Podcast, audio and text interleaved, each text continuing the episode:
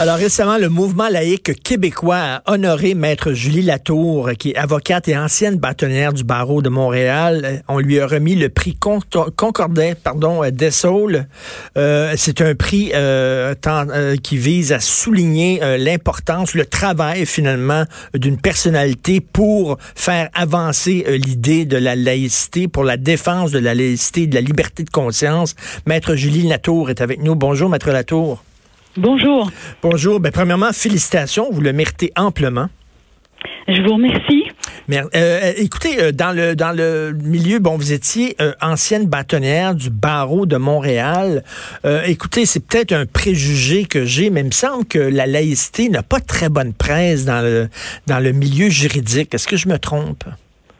Bien, la laïcité, euh, c'est, c'est, elle est à la base de la liberté de religion. On entend souvent euh, le, débat sous la lorgnette des droits individuels, mais la, laïcité, c'est générateur de droits. Et moi, c'est la raison pour laquelle j'ai créé le, euh, le collectif des juristes pour la laïcité et la neutralité religieuse de l'État.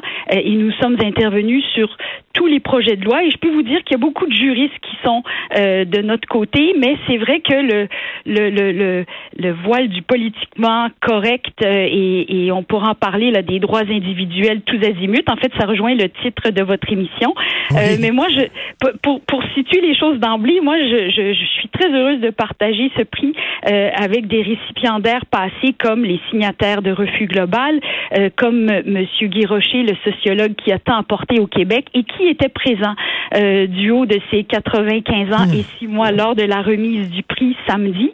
Euh, et à qui et qui est juriste également là, euh, et à qui euh, j'ai rendu hommage pour sa contribution et, et, qui a été significatif pour moi dans ma démarche parce que je le rejoins dans la défense du, du bien commun et la recherche de l'universel.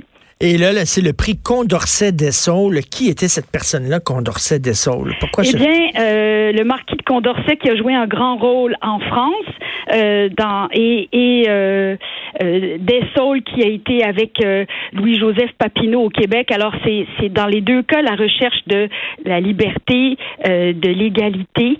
et moi, c'est ce qui a été le cadre de ma démarche. Euh, qui parce que euh, on donne mauvaise presse à la laïcité, mais dans, dans, dans l'immédiat, mais dans le temps long de l'histoire, vous savez, la laïcité c'est une notion qui existe depuis 250 ans, là, qui est hmm. qui, qui dérive de l'esprit, euh, qui découle de l'esprit des Lumières, mais qui est une quête millénaire que les êtres humains puissent vivre ensemble au-delà des différences religieuses. Et je vous dirais, la, la lorgnette différente au Canada, c'est un peu la, entre les visions opposées de euh, Henri IV en France versus Henri VIII en Angleterre. Et, je, parlais, je parlais récemment à Maître François Côté, que vous connaissez certainement. Et bon, chaque année, euh, les juristes canadiens se réunissent. Euh, il y a euh, des journées là, de conférences, d'ateliers, de discours, etc. Et il a assisté, Maître Côté, à, la réunion de cette année. Et il disait, il parlait des juristes canadiens. Et dans, dans la grande majorité, il me disait à peu près 90 il rêve de, tailler en pièces la, la, loi 21. Il dit c'est incroyable à quel point auprès des juristes canadiens, le concept de la laïcité ne passe tout simplement pas.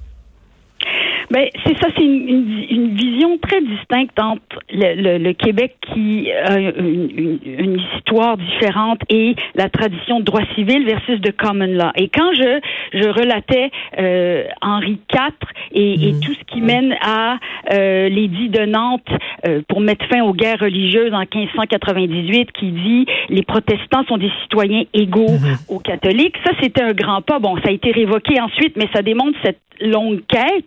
Euh, versus Henri VIII, qui était à la fois le roi et le, le, le, chef de l'anglicanisme, euh, d'une part, mais aussi, c'est que on, on, la laïcité donc, ça, ça, la Cour suprême a dit elle-même dans l'arrêt mouvement laïque que la neutralité de l'État, c'est un impératif démocratique et que l'État ne doit euh, ne doit ni favoriser ni défavoriser aucune religion ou option spirituelle et s'abstenir de prendre position sur cette question.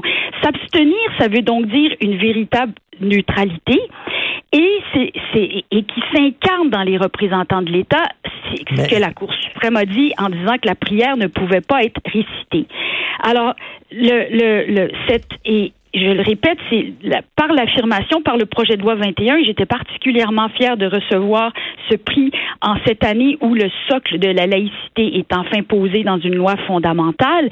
C'est non seulement on affirme la laïcité qui est le, le, le socle de cette euh, liberté de religion et liberté de conscience, l'État doit protéger la liberté de croire et de ne pas croire et traiter tous les citoyens également. Et vous savez, il y a des jalons qui ont été très longs. cette année, on célébrait les 50 ans du mariage civil, qui, qui a été seulement, euh, dont l'avènement est en 1969. Ça, signifie qu'auparavant, les non-croyants devaient se marier religieusement ah. contre leurs convictions. Et vous savez, c'est Thérèse Casgrain, encore une fois, qui a défendu ce, ce, ce combat, euh, en même temps que le, la, la demande d'un divorce civile.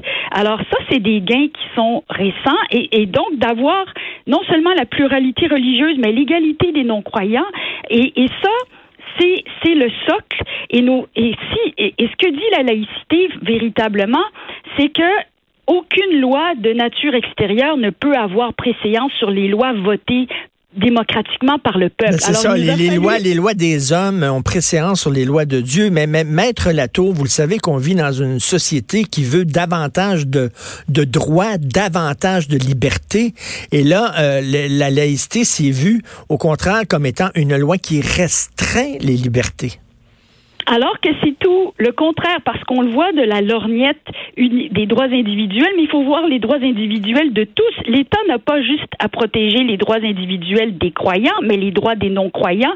Tous les citoyens doivent se reconnaître dans l'État, et comme la religion n'est pas innée, et que même aussi l'État doit protéger l'émancipation, la faculté de changer de religion. Alors là, on regarde ça par une lorgnette, mais vous savez, c'est un peu la même chose que le débat sur l'aide médicale à mourir, que, et je sais que vous avez reçu euh, récemment le professeur Christian Saint-Germain à cet effet, qui fait valoir un élément important qui dit, mais ce n'est pas uniquement par la lorgnette de, des, droits individuels des gens souffrants. Il faut se poser la question, est-ce que est-ce que l'État cautionne le fait qu'il y a des, des vies qui ne méritent pas la peine d'être vécues? Mmh. Et est-ce que mmh. l'État, alors, ici, c'est, c'est si on le transpose, le, la volonté de la laïcité, c'est un peu d'avoir comme euh, euh une no-fly zone, là, une zone dans un aéroport où, bon, les avions vont et viennent de partout, comme la pluralité des membres de la société, mais il faut un espace neutre où tous les citoyens se reconnaissent ben, dans la ça. nation. Donc, donc, la laïcité, c'est de prendre de la hauteur, pas d'être collé là, tout près des droits et libertés de tout un chacun, mais c'est de prendre de la hauteur et de penser euh, à la, euh, au vivre ensemble, à la collectivité. Oui, parce qu'on ne peut pas avoir que les avantages. Tout le monde est pour la laïcité. En fait, on conteste pas. On est, les contestations sont à l'égard de l'exigence que les, les certains fonctionnaires de l'État, et là, la loi, elle est très mesurée. Elle ne s'applique qu'à ceux qui exercent l'autorité coercitive ou l'autorité morale, comme les professeurs. Et ça encore, l'école doit n'enseigner que des vérités qui sont partagées par tous.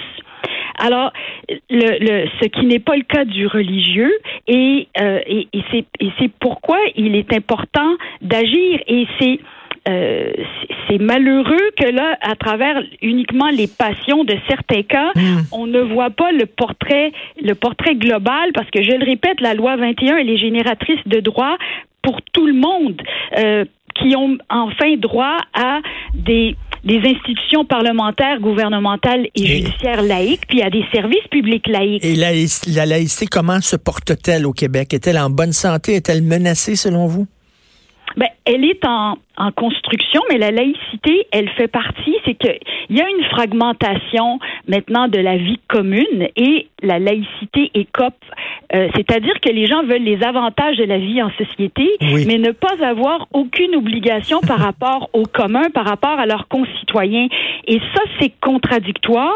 Et c'est, mais vous savez, c'est un peu toujours, euh, on, on, on, valorise maintenant à raison les signataires du manifeste de refus global, les les, les pionniers de la Révolution tranquille en faisant abstraction de mentionner qu'ils étaient souvent mis au bas de leur société bien pensante. Et là, je vous dirais, la bien-pensance, elle est du côté des droits individuels tous azimuts, mais ce qui fait une société, c'est l'équilibre. Euh, vous savez, la solidarité sociale compte beaucoup au Québec et le Québec aussi a façonné une trajectoire qui lui est propre. Nous sommes, par exemple, la seule province à subventionner les écoles privées confessionnelles. Euh, le Québec a renoncé à des droits constitutionnels d'avoir des écoles confessionnelles catholiques protestantes. Donc, il y a beaucoup de démarches qui ont été faites par tous les Québécois à avoir un code civil séculier. Il y avait encore des éléments religieux au sein du code civil jusqu'à la réforme de 1982. Ce n'est qu'à cette époque-là que l'homme et la femme en mariage sont vus comme égaux et que la notion d'enfant illégitime a été retirée. Et on n'a plus besoin, on n'a plus besoin de mettre la main sur la Bible pour jurer maintenant. Non, c'est ça, il y a une place pour hmm. tous. Et vous savez, les défenseurs de laïcité, il y a eu jadis, jadis la journaliste Judith Jasmin, euh, qui a été une fondatrice du mouvement laïque de langue française, et des penseurs comme Anna Arendt, la philosophe, Albert Camus. Oui, la laïcité, elle est du bon côté de l'histoire, mais elle est souvent malmenée par les passions. Mais justement, ce n'est pas la laïcité qui est, la, elle est le symptôme des tensions sous-jacentes dans la société. Mais heureusement, il y a des gens comme vous qui nous expliquaient ça justement, et euh, vous en faites une mission et bravo, félicitations pour ce prix Condorcet des Sols que vous méritez amplement. Merci beaucoup, Maître Julie Latour. Je vous remercie. Merci. Bonne journée, au revoir. Politiquement incorrect.